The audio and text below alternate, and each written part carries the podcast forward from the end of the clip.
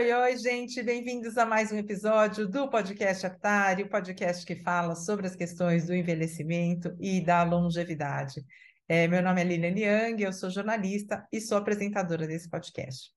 Bom, antes da gente começar, queria deixar um pedidinho para vocês.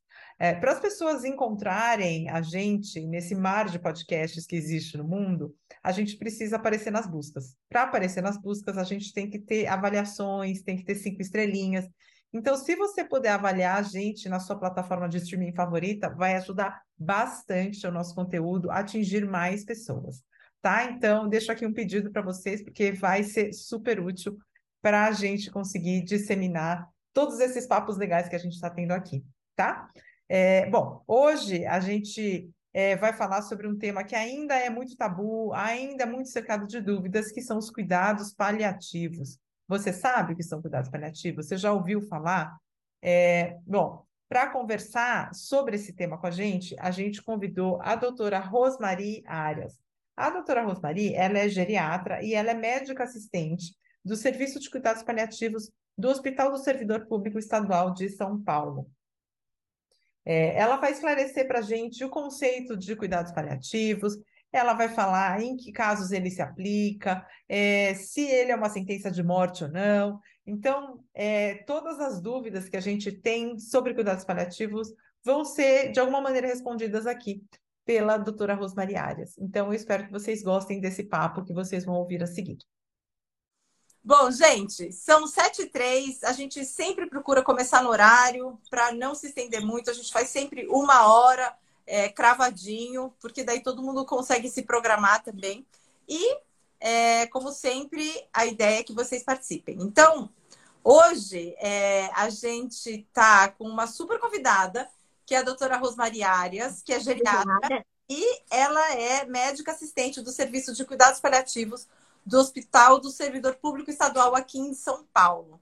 É, hoje a gente vai falar sobre cuidados paliativos, que é um tema que gera muita dúvida.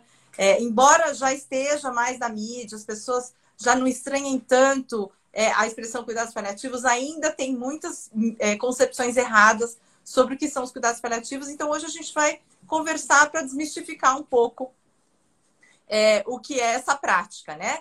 É, essa live faz parte de uma série de lives que a gente começou em julho, que chama Tudo que você sempre quis saber, mas tinha medo de perguntar.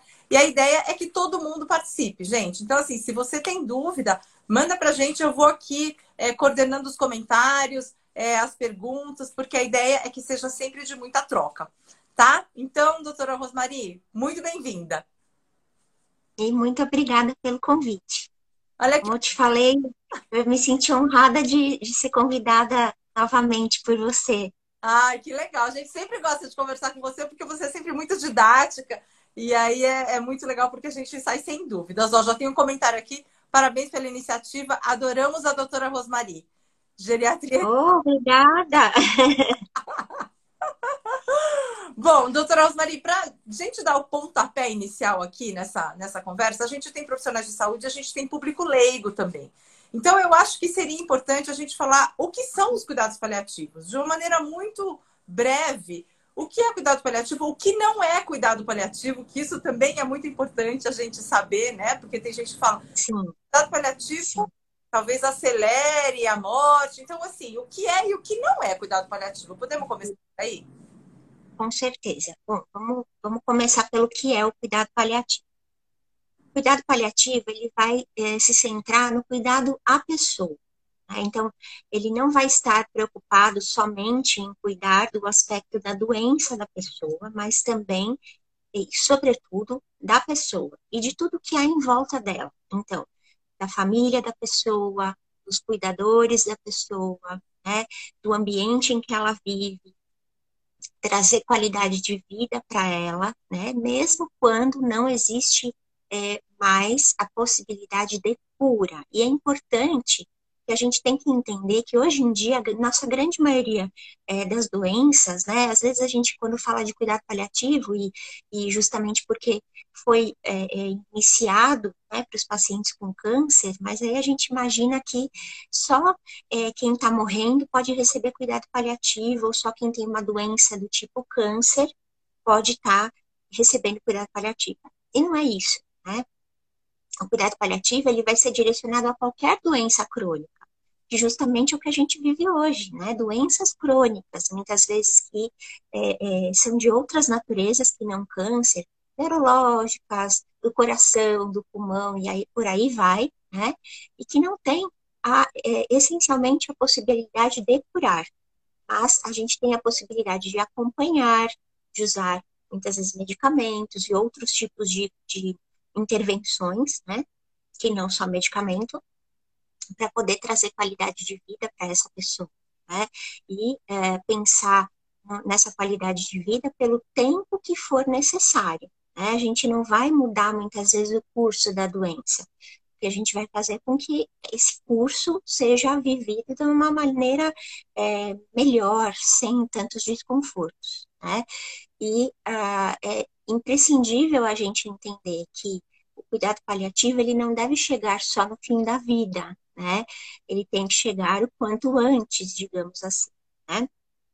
Então, cuidar, é, é, a essência do cuidado paliativo é essa, né? É o cuidado mesmo, é essa palavra, né? Então, essa é a, a interpretação do que é cuidado paliativo. Não é apressar a morte de ninguém nem postergar a morte de ninguém. É cuidar pelo tempo que essa pessoa tem pela frente e daí é, ter essa qualidade de vida pelo tempo que nós não, não temos esse controle, obviamente, uhum. né? Então, é, é cuidar, né? é estar ali, é ofertar qualidade de vida para esse paciente, uhum. controle de sintomas, principalmente, né? uhum. Que as doenças trazem. Uhum. E o que, que não é cuidado paliativo?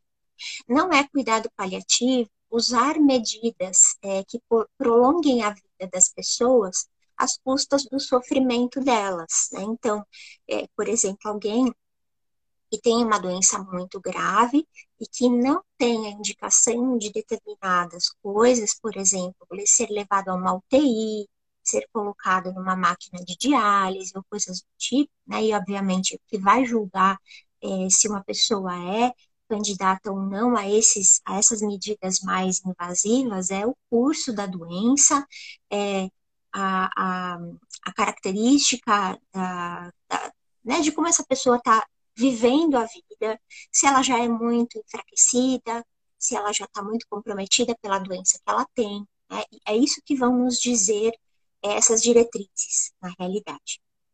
E não é cuidado paliativo a, a eutanásia. Então, a, o apressar a morte de alguém, né, o suicídio assistido, também não é cuidado paliativo.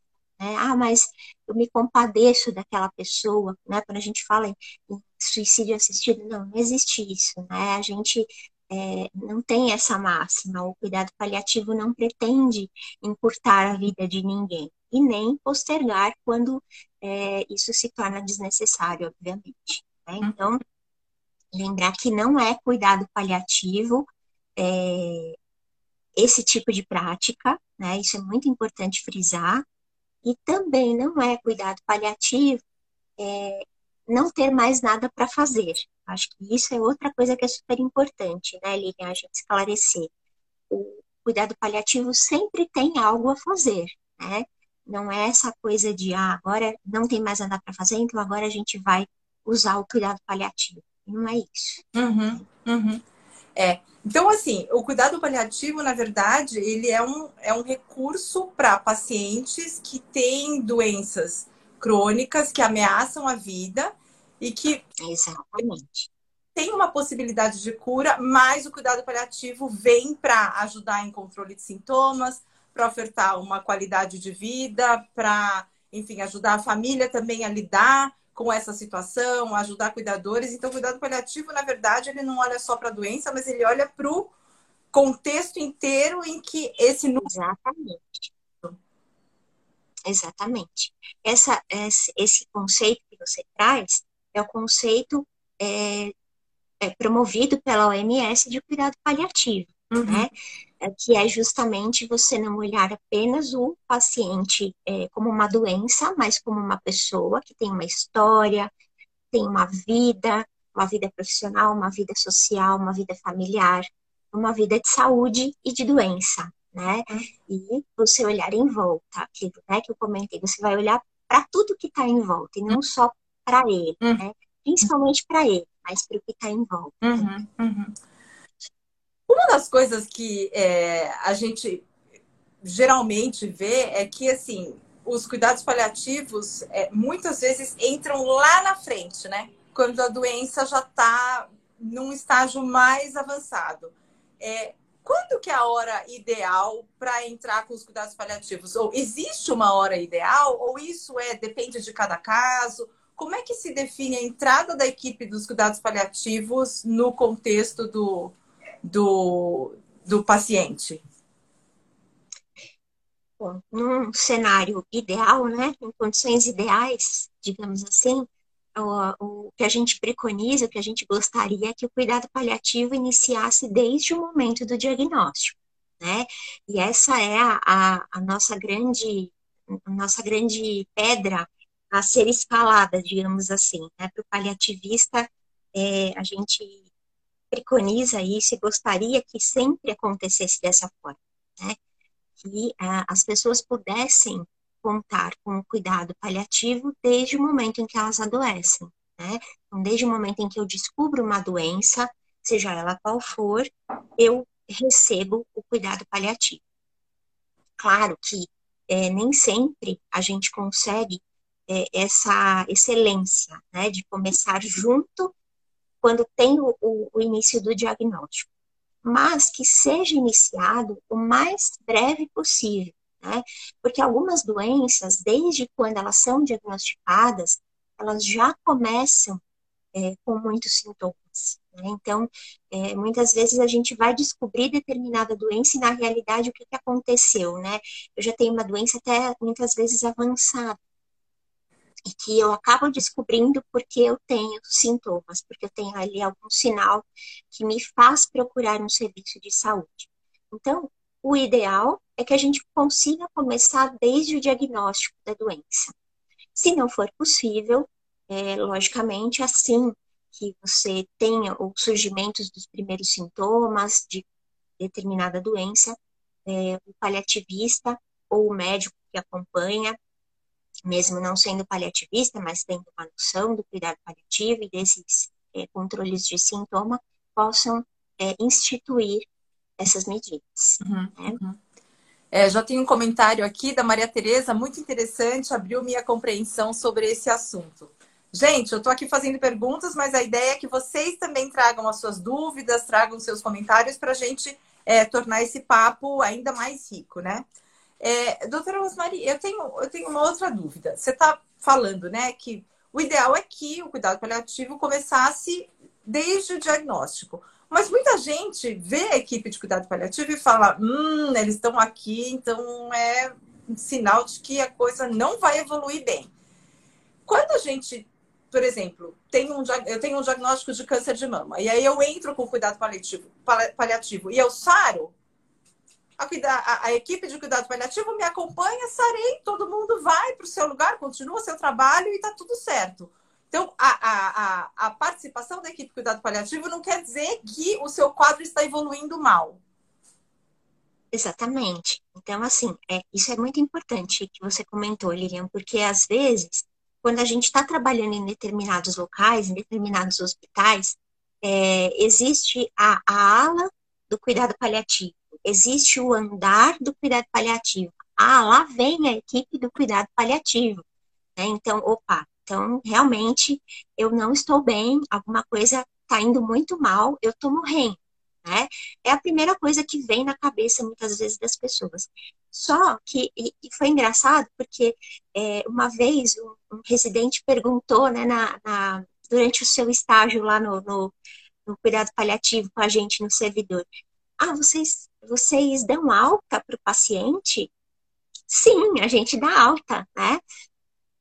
porque muitas vezes o que se imagina, ah, vai entrar ali na equipe, na, na ala do cuidado paliativo, bom, de lá só sai morto, né? Então, e, e, isso é uma coisa que não é só para o paciente, para o leigo, isso é uma coisa que até os próprios médicos acabam é, reforçando um pouco esse pensamento, né, de que a, a, equipe de cuidado paliativo só deve ser chamada no fim, e que é, estar numa aula de cuidados paliativos implica morrer, e não é nada disso. Uhum, uhum. É, então, é, é até curioso, porque curioso e engraçado, porque às vezes você se sente assim, um mensageiro do apocalipse, né? chegando e, meu Deus do céu, a equipe de cuidado paliativo está chegando no setor, né? Quem, quem que quem está em paliativo aqui? Então, assim, até vira uma coisa engraçada, entre aspas, né? Mas é, é curioso, porque a visão ainda até mesmo das equipes médicas é um pouco restrita sobre a equipe de cuidado paliativo. Uhum. E por que, que a gente entra muitas vezes no caso? É justamente para controlar sintomas que não estão sendo bem controlados. E daí você pode me falar, ah, mas por que que então a grande maioria dos pacientes são pacientes que estão em fase avançada de doença, em fase final de vida? Justamente porque esses pacientes têm chance maior de ter sintomas descompensados, né? Então, é, a equipe de cuidado paliativo ela começa a ter uma importância muito maior com o avançar da doença justamente por isso. Né? Mas sim, nós damos alta, a gente pode acompanhar a paciente desde o início da doença, quando tem ainda perspectiva da cura, né? Uhum. Então, é, é, tem esse papel, né? Não é uma, nós não somos um, uma, aquela alegoria do, do Maurício de Souza, né? Dona Morte lá de, de capuz pretinho com uma foice na mão. Pois. É bem diferente, né? Então... A Cris está falando aqui, perfeito, doutora, até porque é sobretudo uma relação de confiança, né? Quanto antes a gente entrar com os cuidados, com certeza. melhor, né? Enquanto a conforto. A Francimar pergunta, na verdade faz um comentário, doutora, vejo muito que as pessoas não têm entendimento que o cuidado paliativo pode ser acompanhado em conjunto com outras especialidades. Exatamente. É, é o que eu comentei agora. Muitas vezes até os próprios colegas médicos uhum. têm ainda esse, é, é, esse preconceito, essa distância do que realmente é o papel do cuidado paliativo. Uhum, uhum. Né? Então, de fato. A gente falando aqui do contexto de envelhecimento, de geriatria, né? Você poderia citar algumas condições é, que são mais comuns no paciente idoso e que qualificam para cuidado paliativo? Claro. É, acho que de todas elas, a mais importante, a mais é, é, expoente, digamos assim, são as demências. Né? A doença de Alzheimer, as demências vasculares e outras causas de demência. A doença de Parkinson, né, que é uma doença que traz muita piora da qualidade de vida do paciente, né, porque tem um monte de sintomas, não só aqueles sintomas de rigidez ou de tremor, mas uma série de outros sintomas, né.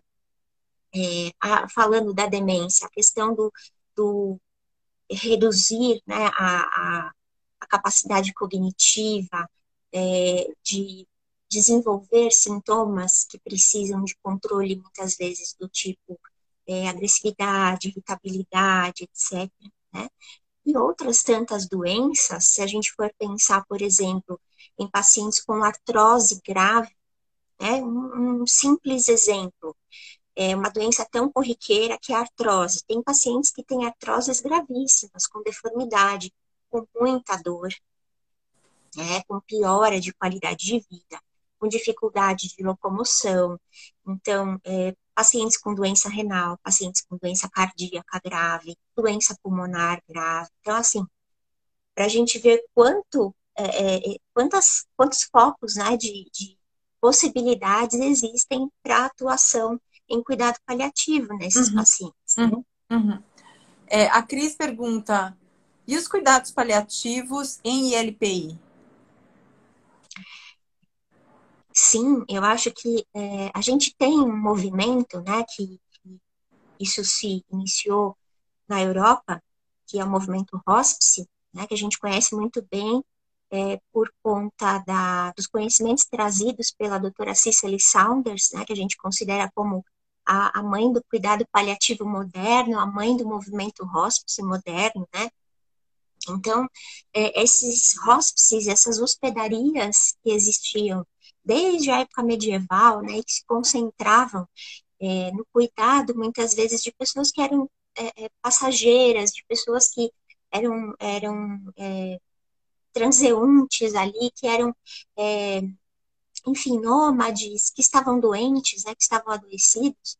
É, isso foi servindo como base para transformar, causar um movimento hospice, ou seja, começar a ter é, lugares, situações onde essas pessoas iam ser cuidadas até o momento da morte, né?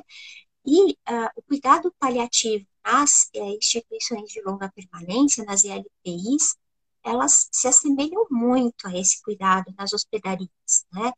É, é, a gente ali vai ter pacientes, uma, numa ILPI, é, pacientes extremamente é, dependentes do ponto de vista funcional, então acamados, muitas vezes comprometidos do ponto de vista cognitivo, que não conseguem mais é, verbalizar, às vezes, uma dor. Então, assim, que você vai precisar ter muita perspicácia para observar esse paciente e, e, perceber a necessidade dele, né, é, no sentido de está sentindo alguma coisa, está desconfortável com alguma coisa, uhum, né? Uhum. Muitas vezes que não tem família por perto, então você vai ter que fazer esse background aí também é, da parte familiar, da parte social, né? Uhum, uhum. então eu acho que o, o, cuidado paliativo na ILPI ele é extremamente essencial. Né? São pacientes de altíssima complexidade e uhum. que vão ter vários pontos para a gente conseguir lapidar e e deixar ele mais confortável, né? E com uhum. uma qualidade de vida melhor, mesmo dentro desse contexto, né? De acabamento, uhum. dependência, etc. Uhum, uhum, é, bom, a gente está falando aqui de pacientes, né? Que, enfim, é, tem uma condição que, que ameaça a vida, uma condição crônica, mas a gente que está saudável, a gente também precisa começar a pensar nisso, precisa começar a pensar em final de vida, como é que como é que você é, aconselha a gente a chegar lá na frente, um pouco mais preparado, um pouco mais consciente do que é cuidado paliativo e também é, com a questão da preservação de autonomia, as, as minhas vontades, o que, que eu quero, o que, que eu não quero. Isso também faz parte do cuidado paliativo? Isso também faz parte, e eu acho que é uma coisa super importante que a gente está é, é, vivendo cada vez mais, né? Muitas vezes os pacientes têm trazido de uma maneira espontânea essas decisões e tudo mais. Bom, é, aqui a gente está abrindo a, um pouco a brecha para falar sobre as diretivas antecipadas de vontade e o famigerado testamento vital. Né? Então, o que, que é, o que, que é tudo isso? Começando pelo que você falou, né? Lilian, a, a gente, é, hoje, jovem, é, com saúde e tudo mais, realmente não pensa que um dia vai envelhecer, que um dia vai adoecer, né?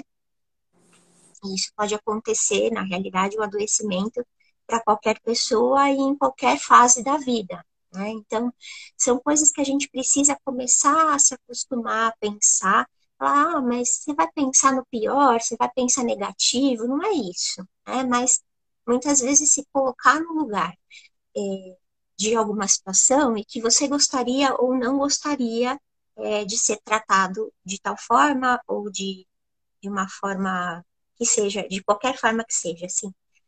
É, então, pensar na possibilidade do adoecimento é algo que precisa fazer parte também da nossa vida. É, talvez para algumas pessoas que tenham tido a oportunidade de, de vivenciar situações na sua família é, ou em alguma pessoa próxima que, que faleceu escolhendo o que queria para si naquele momento, talvez tenha um, um, pensamento mais aberto nesse sentido, né, de realmente reavaliar, poxa, se fosse comigo, será que eu queria, será que eu não e daí a gente precisa começar a pensar é, em algumas situações. É quase que impossível você é, tomar esse tipo de decisões sem você se colocar muitas vezes no lugar do outro, né? Então essa, essas decisões elas são regadas à empatia, né, à compaixão, à autocompaixão também, né? E são é, é artifícios que a gente precisa começar a pensar, né? Quando a gente escolhe aquilo, quando a gente pensa naquilo que a gente quer ou do que a gente não quer, essas tomadas de decisão, elas são chamadas de diretivas antecipadas de vontade. Então, de uma forma antecipada, é, prevendo, digamos assim, determinada situação, é, eu escolho, eu decido aquilo que eu quero, o que eu não quero para mim. A partir do momento em que eu coloco isso, né, que eu escrevo isso e deixo isso documentado, é, não necessariamente em cartório, mas que eu deixo documentado numa carta, e eu deixo com alguém da minha família ou algum amigo, se eu não tiver alguém na família, mas um amigo próximo, uma pessoa que eu possa confiar, um tutor, enfim, é, eu garanto que aquilo vai ser seguido. Né? Então, que aquilo que eu desejei vai ser cumprido. É, e, então, a partir desse momento, quando eu coloco isso no papel, isso se torna o meu testamento vital. Ou seja, eu dei as diretrizes ainda em vida. Né? É, e a, a diretiva antecipada de vontade, quanto mais você vivencia situações, mais lapidadas elas vão ficando. Né? Um exemplo, eu, eu já fiz uma, um, um testamento vital, eu tenho um testamento vital. é, e, e eu deixei isso guardado, mas eu posso mudar de ideia, obviamente. Né? Então, assim, ainda tenho mais, sei lá, é, 40 anos pela frente, eu posso mudar de ideia em algumas coisas, óbvio, né? Mas, é, tô vendo aqui a, a Naira falando, oi, Rô. Saudades. Saudades também, Naira. E, então, assim, é, não é uma coisa que eu não vou mudar nunca. Eu posso mudar ao longo da minha vida, mas eu tenho certeza de que é, se eu tiver uma doença grave é, que não tem a possibilidade de cura, eu não quero ser submetida a determinadas terapias. Eu sei que não vão fazer nada de bom para mim.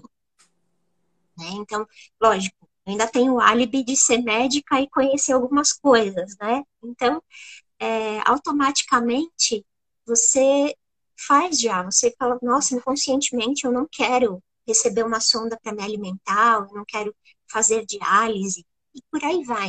Né? Então, é, acho que isso a gente tem, a gente pensa pouco, né? Talvez os europeus, os americanos, eles tenham uma visão de mundo um pouco mais é, é, lapidada do que a nossa, digamos assim, e a gente não pensa muito nisso, uhum, né? Uhum. Nessa possibilidade é, de que um dia é, a gente vai ter um fim, né? De que nós somos finitos. Uhum, uhum.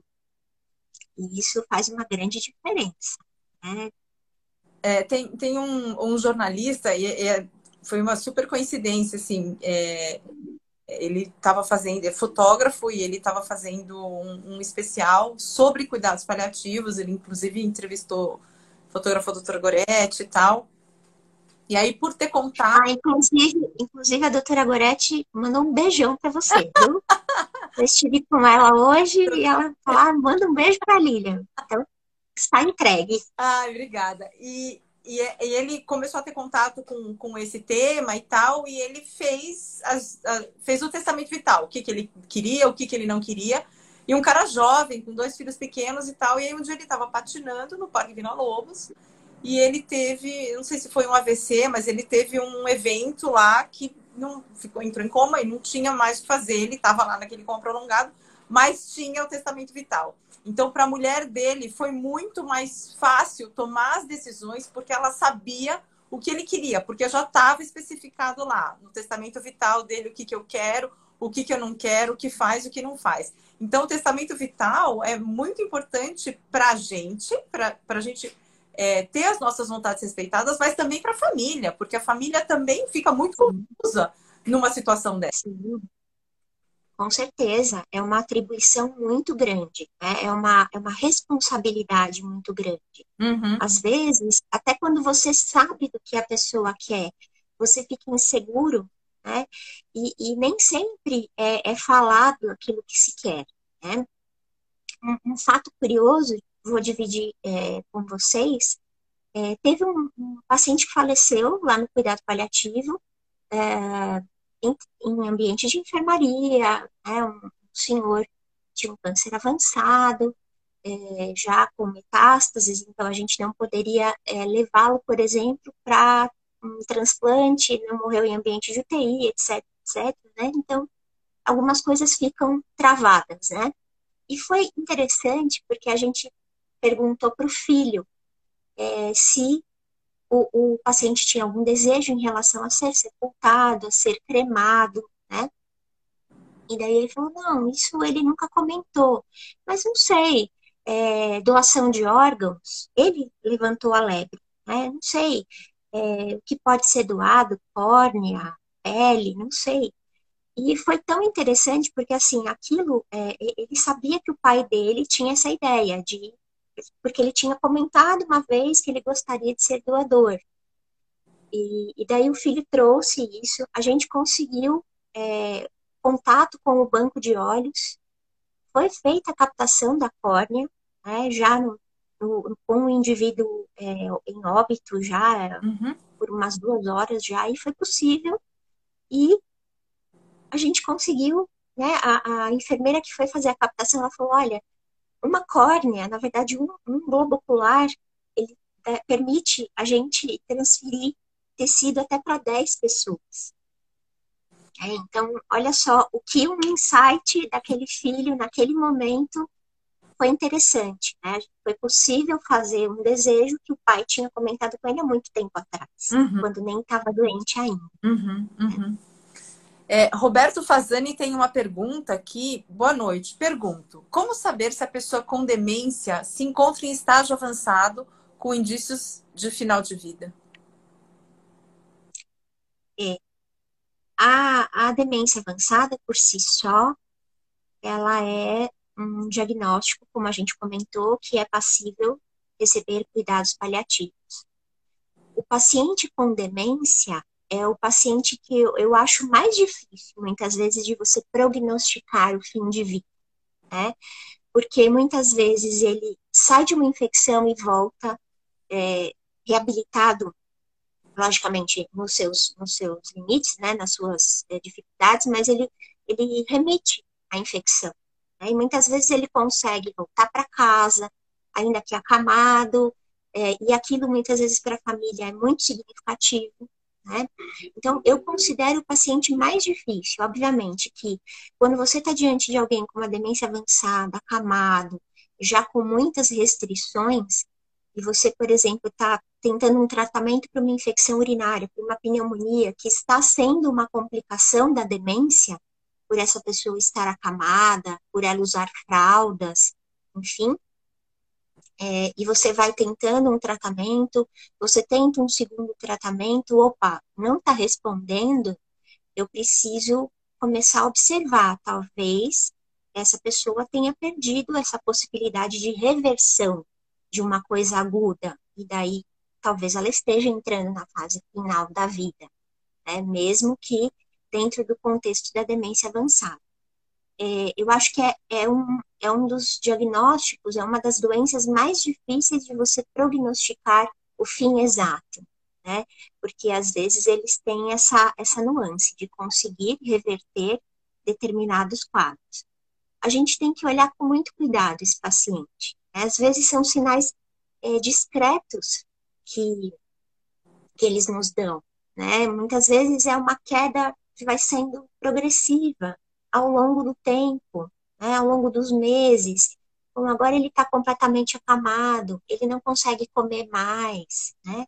Ele não queria sonda, e daí se ele não está comendo mais e ele não queria sonda, e você vai respeitar essa diretiva, é, como é que eu vou alimentar essa pessoa? Ou eu não vou alimentar? Né? E muitas vezes vão surgir essas, é, é, essas questões que vão ter que ser individualizadas, com certeza. Uhum, uhum. Roberto, depois você diz aqui se respondeu ou se ficou dúvida.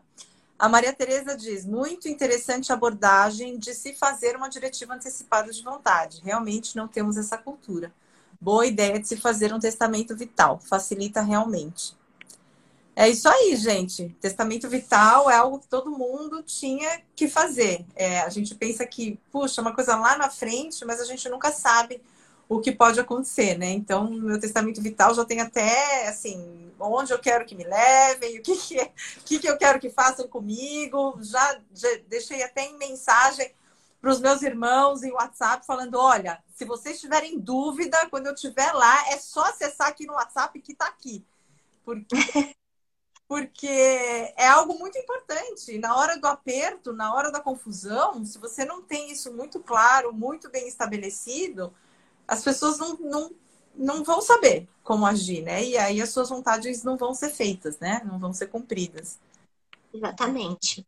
E é, e é interessante, né? Porque assim, é uma hora tão difícil, né? Já para as pessoas, é tão doloroso o fato de você é, perder alguém que você ama, né? E daí você vai ter que lidar com tudo aquilo, né? Chamar funerária, ver um lugar para cremação, para enterro, uhum. é, e aquilo tudo, né, tudo tão pesado, né, então quando a pessoa traz isso, né, mais mastigado, isso alivia Sim. também quem está ficando, né, quem, quem fica. Com certeza. Doutora Luzmai, você acha que os profissionais de saúde agora estão começando a ficar mais atentos à questão dos cuidados paliativos, é, estão ficando mais é, sensibilizados em relação a essa questão? Ou não, ainda é super tabu, ainda é lá o final do corredor, não quero ir lá porque é, é a dona morte lá do, do Maurício de Souza, não quero nem ter contato com isso. Como é que é agora com os profissionais de saúde? Eu acho que isso já melhorou muito. Né? Nós hoje temos é, cabeças muito mais abertas, mentes muito mais abertas. Acho que é, uma das pessoas que vivenciou né, essa coisa de ter que matar um leão por dia é, foi a própria doutora Goretti, né, o doutor Marco Túlio, né, que foram aqueles, né, estavam com, com a, peixeira na mão, cortando a mata ali, ah. né, tirando, abrindo caminho mesmo, né. Então, realmente, é, eu acho que hoje a gente tem uma situação, um panorama bem melhor do que nós tínhamos há 10 anos atrás, né? E, uh, mas ainda existem, ainda existem instituições que são muito resistentes, né? É, eu acho que quando você começa a, a falar um pouco, né? E daí, assim, a gente tem duas vertentes aí. Porque se você está diante da medicina pública, Muitas vezes você está é, com a dificuldade de conseguir um setor é, tranquilo para você colocar os pacientes que estão muitas vezes em fase de fim de vida. É, você às vezes tem ausência de possibilidade de usar medicações que você sabe que seriam interessantes para aquele paciente para é, ajudar no controle de sintomas e não, não tem disponibilidade. E quando você está diante da, da medicina privada, muitas vezes você está diante de algo que é, pode acontecer, você tem um quarto legal para aquela pessoa é, vir a falecer ou ser cuidada, né, em outros cenários de, de, de épocas da doença, momentos da doença, mas às vezes você tem a mente fechada, porque não se admite muitas vezes a possibilidade da morte, né, acontecer a morte de um paciente que está fora de possibilidade de cura. É, é uma coisa que é um pouco óbvia e não é, né? Chega a não ser. Então, a, é complicado, Lilian. É, às vezes você tem que dar uma, um jeitinho de um lado, um jeitinho do outro. Acho que melhorou muito, mas a gente ainda continua enfrentando é, esses é, esses preconceitos, digamos, que você comentou no começo da live, né? Uhum. De, ai, ah, lá vem a equipe de cuidado paliativo. Né? Então, ainda existe, mas bem menos do que já existiu, graças a Deus. Né? Temos motivos para estar otimistas. Sim, com certeza. Acho que o que a gente está fazendo hoje aqui, né, e propagando para pessoas, sejam elas leigas ou não, uhum. né, ou sejam profissionais da área da saúde, uhum. é, é, um grande passo, né? Uhum, uhum. Eu fiquei curiosa, pessoal. Quem está assistindo aqui, escreve para gente quem já tem testamento vital ou não, porque eu tenho, a doutora Rosmarie tem, mas eu queria saber quem aqui do público já tem testamento vital, é, se, se já chegou a pensar nisso, ou se nem conhecia o que era testamento vital. Queria fazer uma enquete aqui é, informal é, para saber se esse tema é algo que está no radar das pessoas ou não. Camila Benvenga diz boa noite, doutora Rosmarie, e diz que ela não tem testamento vital. Gente, escrevam aí, porque eu estou curiosa para saber quem tem e quem não tem. Doutora Rosmarie, queria entender um pouco como é que você. Olha aí, a Cris, o meu tem até as músicas que eu quero ouvir, ô, gente. Isso que a gente preparada, pessoal. É, essa, essa tá, assim, a, com muita, com, com um grau de preparo muito, muito alto. A Maria Tereza, eu não tenho, mas vou providenciar. A LPS Melo não conhecia Testamento Vital. Roberto não tem. Aí, gente, então vamos começar a pensar nisso. Ninguém precisa estar com o Testamento Vital pronto hoje à noite, mas é algo para se pensar. É... Doutora Rosmarie, por que, que você quis é, se enveredar aí pelos cuidados paliativos? Porque é, é algo que ainda é, é, relativamente recente, né, no Brasil, que é tão cercado de tabu e, no entanto, você foi e se enveredou e está trabalhando com isso. Então, eu queria ouvir um pouco a sua história é, no cuidado paliativo. Algumas pessoas já, já conhecem essa história, perdoem se você é repetitiva, mas assim, é, eu entrei no Hospital do Servidor, na realidade, assim, na época em que eu estava na faculdade, eu já me incomodava, inconscientemente me incomodava, com o fato de ver muitas vezes é, pessoas morrendo, é, morrendo mal.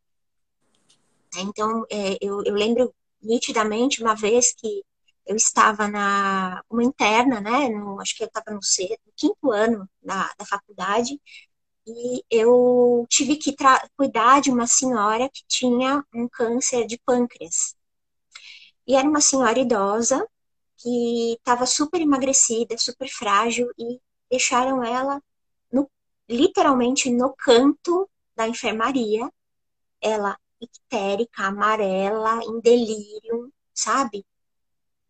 E aqui eu falei, meu Deus do céu, a mulher tá sozinha, não tem uma pessoa da família, ninguém tá olhando ela, né? Assim, aquilo me, me incomodou e me incomodava de outros pacientes também que eu via é, que estavam falecendo e, e não estavam bem.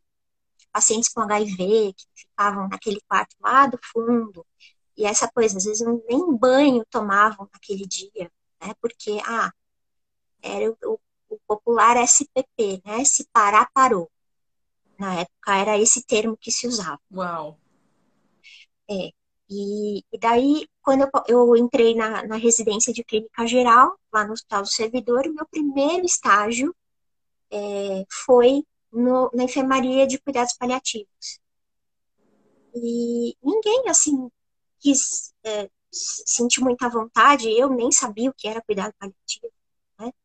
E daí eu falei, ah, eu me, eu me, eu me voluntario a ir no, primeiro estágio para o cuidado paliativo. E eu e mais duas colegas fomos. É, foi, foi muito intenso, porque a gente tomou contato com histórias, com pessoas, né, com um contexto completamente diferente.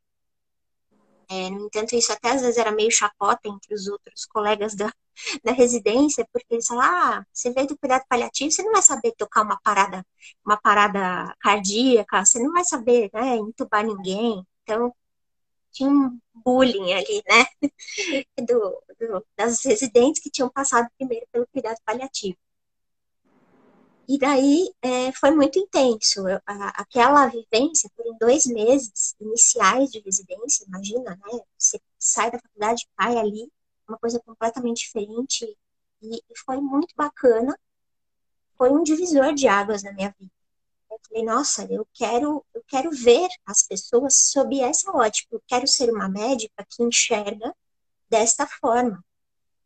É, e, no entanto, que depois, é, os outros estágios eu fui carregando, lógico, eu fui aprendendo a entubar, aprendendo a conduzir uma parada cardíaca, aprendendo, enfim, a, a conduzir pacientes graves que tinham que, que ser submetidos a essas, essas situações de urgência, mas eu também sabia enxergar aquele outro lado que alguns colegas não enxergavam.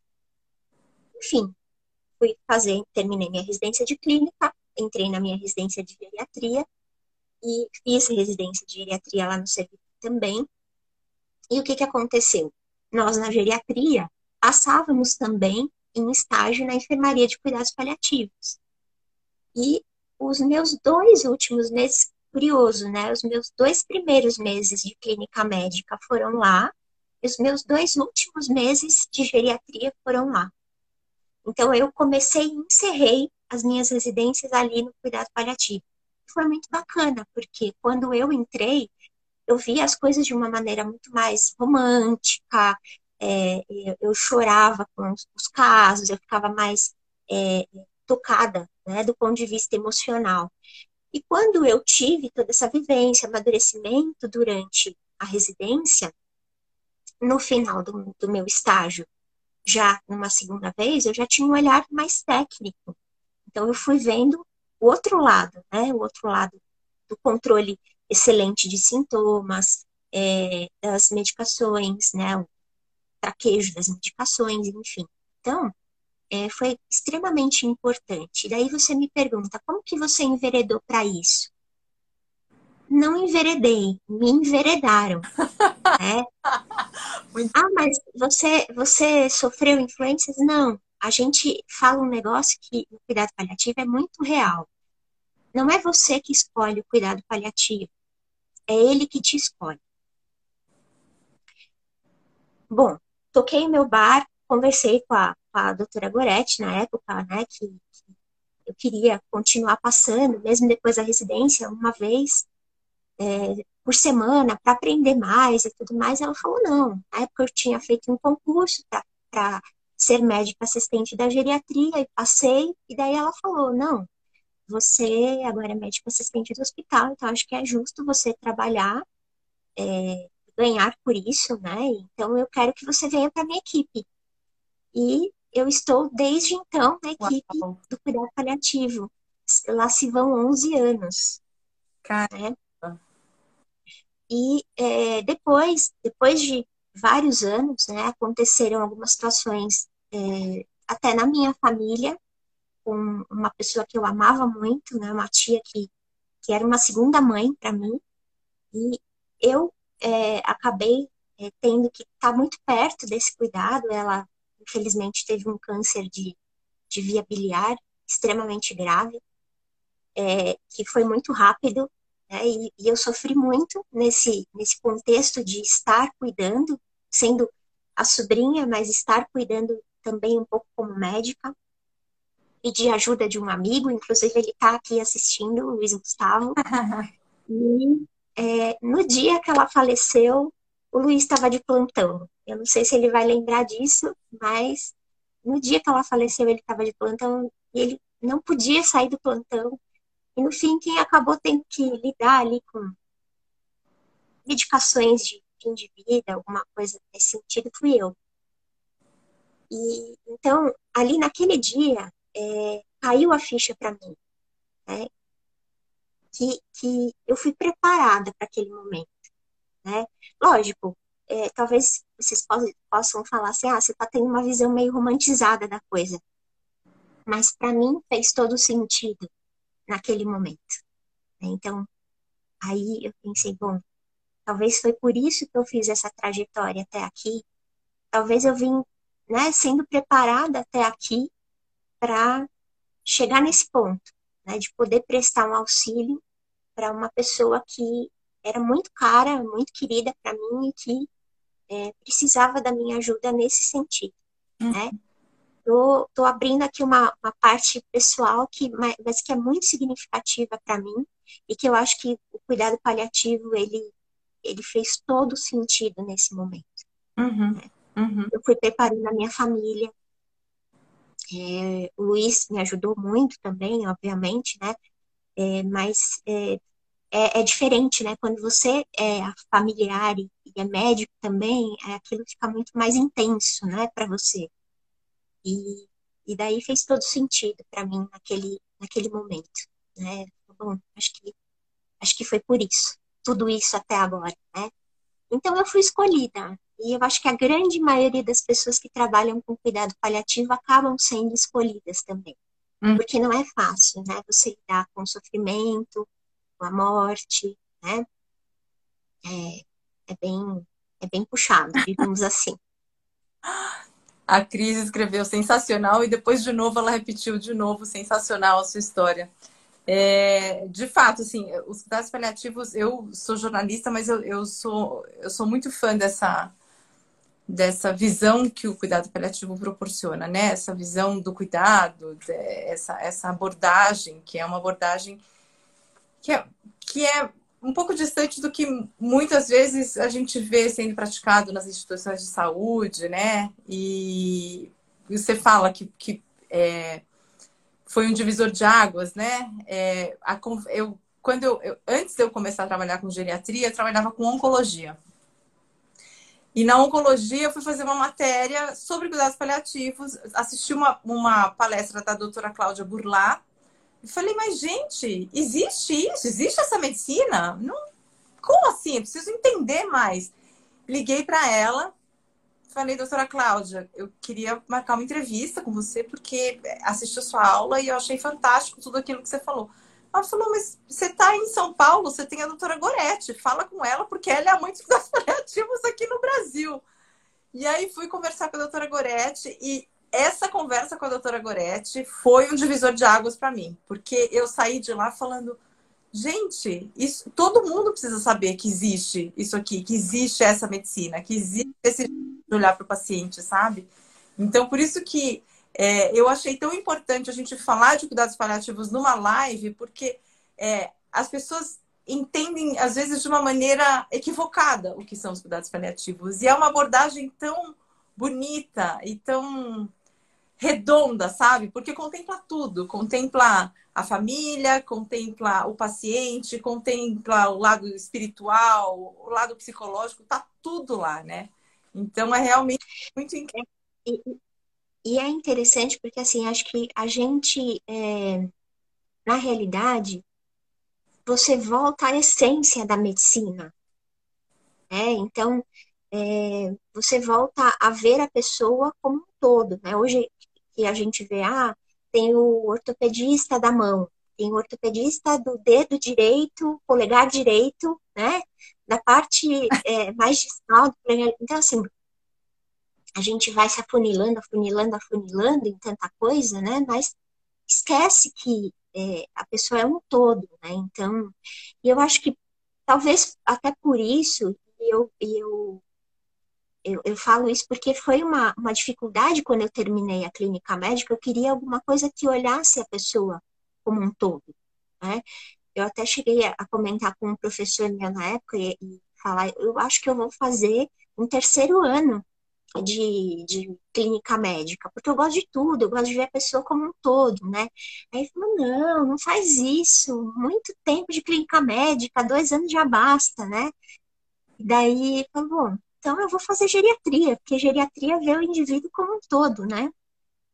E, e eu acho que é essa, essa grande, esse grande ponto, né? Do, a grande sacada do cuidado paliativo. Uhum. A gente volta às origens, né? A gente volta a enxergar a, a, aquela coisa, né? Do médico que ia na, na, casa da pessoa que via, conhecia a mãe, o pai, o filho, né? E, e cuidava de todo mundo. Então, uhum. acho que é, tem um pouco disso né? assim como médico de família, medicina de família, né? que é, é uma, uma especialidade também pouco é, valorizada, mas que tem uma imensidão de coisas, né? Ah, que cuida de uma imensidão de coisas. Então, é, acho que essa é a essência, né, do cuidado paliativo. Uhum. Cuidar com carinho, né, cuidar com satisfação, ainda que aquela pessoa é, não vá poder viver, né, você não vai poder dar a ela, proporcionar a ela cura, uhum, né? Uhum. Mas cuidar até o momento que foi possível cuidar, né?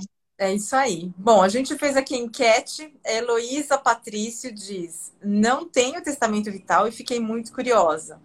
A Conceição Duarte, lá de Portugal, diz: Não tenho ainda, mas com vontade de fazer rapidamente. A LPS Melo diz: Muito boa essa discussão. Gente, a gente tem mais de 20 pessoas aqui, três pessoas responderam a enquete. Pô, ajuda aí, né, gente? A gente quer saber se vocês têm testamento vital ou não. Doutora Rosmarie, tem algum, algum caso? É... Claro, tem, tem esse da, da, sua tia, né, que você falou com tanto carinho e que, que é, foi um pouco, né, ponto alto aqui da nossa, da nossa conversa. Mas tem um caso de paciente que, que te marcou, que você falou, puxa, os cuidados paliativos realmente fizeram muita, muita diferença na vida desse paciente, na vida dessa família, tornou o processo todo muito mais simples. É...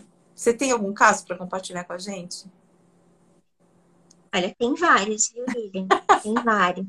Mas, assim, eu vou te falar uma, uma situação que, que me gerou muita, muita gratidão.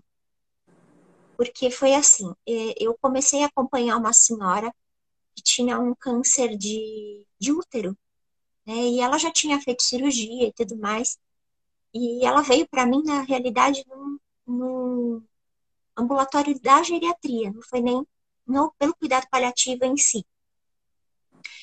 E daí é, eu acompanhei é, durante, assim, como geriatra por bastante tempo e tudo mais, e eu, e eu peguei essa parte é, do desenvolvimento da dor, do surgimento das dores, é, da, da, descoberta das metástases. Então, assim, eu fui caminhando junto com ela nesse, nesse tempo, e como ela tinha muita dor e tudo mais, eu falei, bom, eu vou encaminhá-la para o cuidado paliativo para a gente poder ter um controle melhor de dor, né, e ter a facilitação do uso de medicamentos que vão controlar melhor isso aí.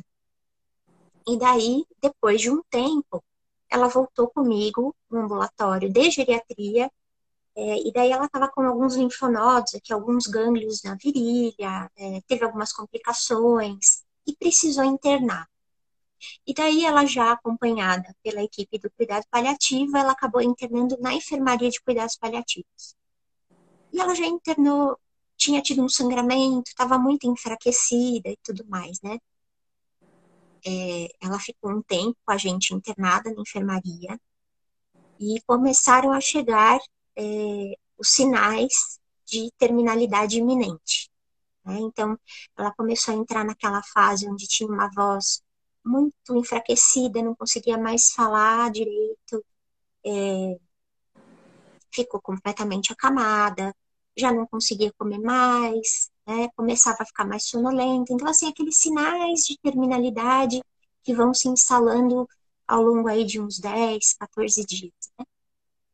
E, e daí, numa ocasião, é, eu estava no quarto com uma das auxiliares de enfermagem, que era super engraçada, Regina, super engraçada, e a filha da paciente, e eu conversando com a paciente, acho que era uma, uma véspera de feriado, uma véspera de fim de semana, uma sexta-feira, enfim, e daí é, eu conversei com ela, falei, olha, não vou estar aqui no final de semana, mas espero que a senhora passe bem, fique bem, né?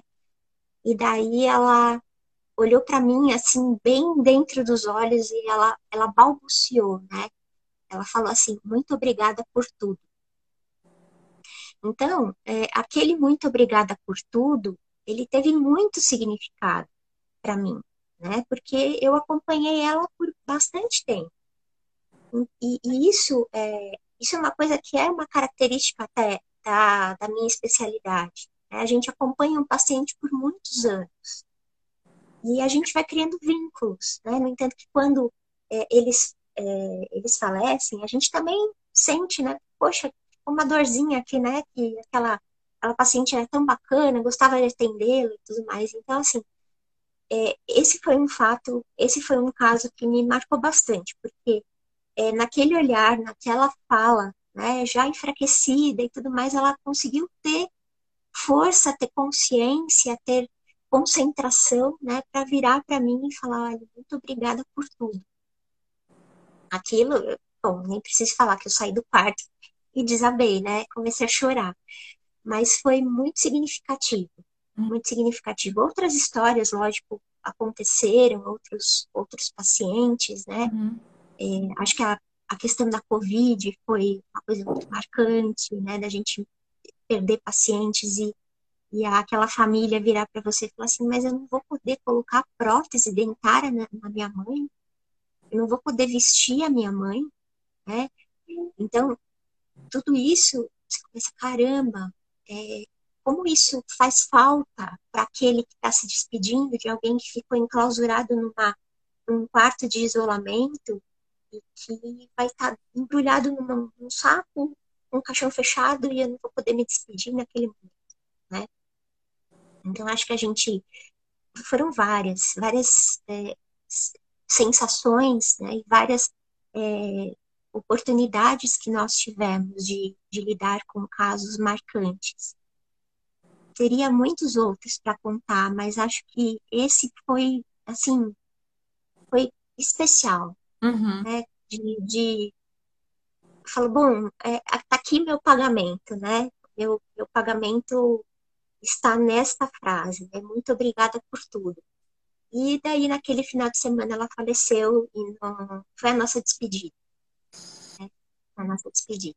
Ai, ai, ai. Nossa, gente, vocês viram que assim, cuidado paliativo é realmente um tema apaixonante, né? E eu queria ficar aqui muitas, muitas horas conversando com a doutora Rosmarie, mas é, a gente sempre procura é muito bom. terminar no horário, mas eu queria ler alguns comentários aqui, doutora Rosmarie, que é, eu acho que é, mostram muito como esse tema repercute, né? Aqui a Maria Tereza, parabéns, Lilian, pela escolha do tema. E da doutora Rosmarie, muito obrigada, excelente, muito bom. O Roberto Fazani diz: cuidados paliativos pode se enquadrar como necessidade de saúde pública. Sim, tema de extrema importância. Parabéns pelo tema abordado. A Elo PDC diz: não fez ainda o testamento vital, mas quero fazer o quanto antes. Beijos, doutora, excelente profissional. Ana Lu IP.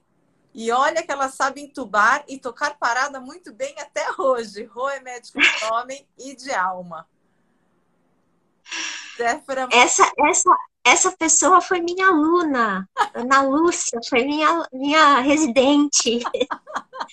Já passamos poucas e boas naquela enfermaria de geriatria, viu? Séfora Moreira diz: trabalho maravilhoso, parabéns.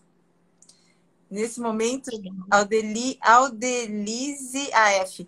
Nesse momento de personalidade é muito importante para o paciente e para a família a presença dos profissionais de cuidados de terminalidade. Nesse momento de terminalidade é muito importante para o paciente e para a família a presença dos profissionais de cuidados paliativos.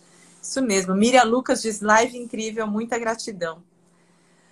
Ai, doutora Rosmarie, muita gratidão. É só o que eu posso dizer para você. Foi muito incrível o nosso papo eu que agradeço e, lógico, foi um, uma honra para mim. É, nós já tivemos oportunidade de trabalhar juntas em outras frentes também, né? E fico muito grata, muito sensibilizada por você ter trazido esse tema que nunca esgota, né? A gente tem sempre algo é, novo e, e marcante para contar e para trazer né, para as pessoas pra, falando de cuidado paliativo. Muito obrigada mais uma vez pelo convite. Ai, doutora Rosmarie, eu que agradeço. Gente, é, a Conceição está falando muito obrigada, tema muito interessante, aprendi muito. Catarina, muito obrigada, doutora, foi ótimo te ouvir. É, gente, então assim, ó, lição de casa de todo mundo, não precisa fazer o testamento vital hoje à noite, mas vamos todos, todo mundo pensar um pouquinho nesse tema, porque é assim que a gente começa também a construir o nosso testamento vital, a gente entende quais são as diretivas que a gente quer, então fica aí a lição de casa para todo mundo. É, quem não curtiu a página da Tari 360, curte aí, vai lá no perfil, a gente sempre tem coisa legal. Curte também o perfil da doutora Rosmarie, é, doutora.rosmariearias. É, vai lá que também sempre tem coisa nova. E é, Já fico aqui uh, agradecendo pela participação de vocês e avisando que na semana que vem a gente não sou eu que vou conduzir a live, eu vou participar de uma live falando de envelhecimento e comunicação. Então depois eu divulgo para vocês é, e seria muito legal ter vocês lá para fazer perguntas, para a gente bater papo, porque eu estou amando as nossas quartas-feiras. Eu estou pensando em, sei lá, fazer o clube da quarta-feira e distribuir vinho para quem participar. Mas vamos amadurecer a ideia. que chique, hein? Então, aqui Roberto Fazani, sensacional, parabéns aos envolvidos. Francimar dizendo amo cuidado paliativo. Então é isso, gente. 8 e 7, a gente já estourou um pouquinho o tempo, mas com a doutora Rosmarie era inevitável. Então é isso. Pessoal, muito obrigada e a gente se vê na semana que vem. Muito obrigada, Lilian. Doutora Rosmarie. Um abraço a todo mundo. Tchau, tchau, gente. Bom, gente, que dizer desse papo, né, com a doutora Rosmarie? Ela realmente trouxe é, muitas informações é, que ajudam a gente a entender melhor o que são os cuidados paliativos, né? E a entender qual o papel dessa especialidade é, quando o paciente, a família está naquela situação fragilizada, né? Então, eu acho que é, com essa conversa a gente é, tem uma dimensão um pouco mais clara do que são os cuidados paliativos. Espero que tenha ajudado vocês. É, e, de novo, peço para vocês fazerem uma avaliação da gente na sua plataforma de streaming favorita. Isso ajuda muito outras pessoas a encontrarem a gente aí, tá bom? Então é isso. É, semana que vem a gente tem mais um papo super interessante é, da série Tudo que você sempre quis saber, mas tinha medo de perguntar. Espero vocês. Um beijo. Thank you.